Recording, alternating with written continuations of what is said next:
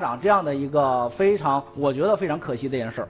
这个同学呢是二零一九年的一个同学，考了理这个考了多少分呢？理科考了一个五百六十一分。嗯，在理科他学的是编导。这个同学呢可以说，呃，理科里边编导的同学，艺术同学考这么高分也不容易了。他的报的就是川大，然后滑档了，然后直接复读了。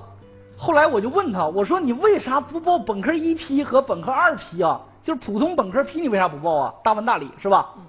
然后这个家长就说了：“那我们是艺术生，老师，我们能报吗？”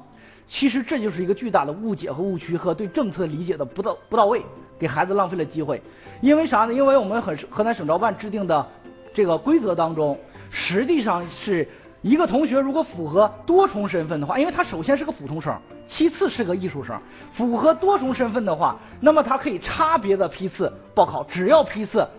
互相之间不冲突就可以。其实这个同学的话，五百六十一分，这个同学的话报上理理科本科一批的话，早都走了，都不用复读。所以说，这就是我们呃，可能对于我们来说需要做的啊，给家长做的一些普及，以及相关的一些这种。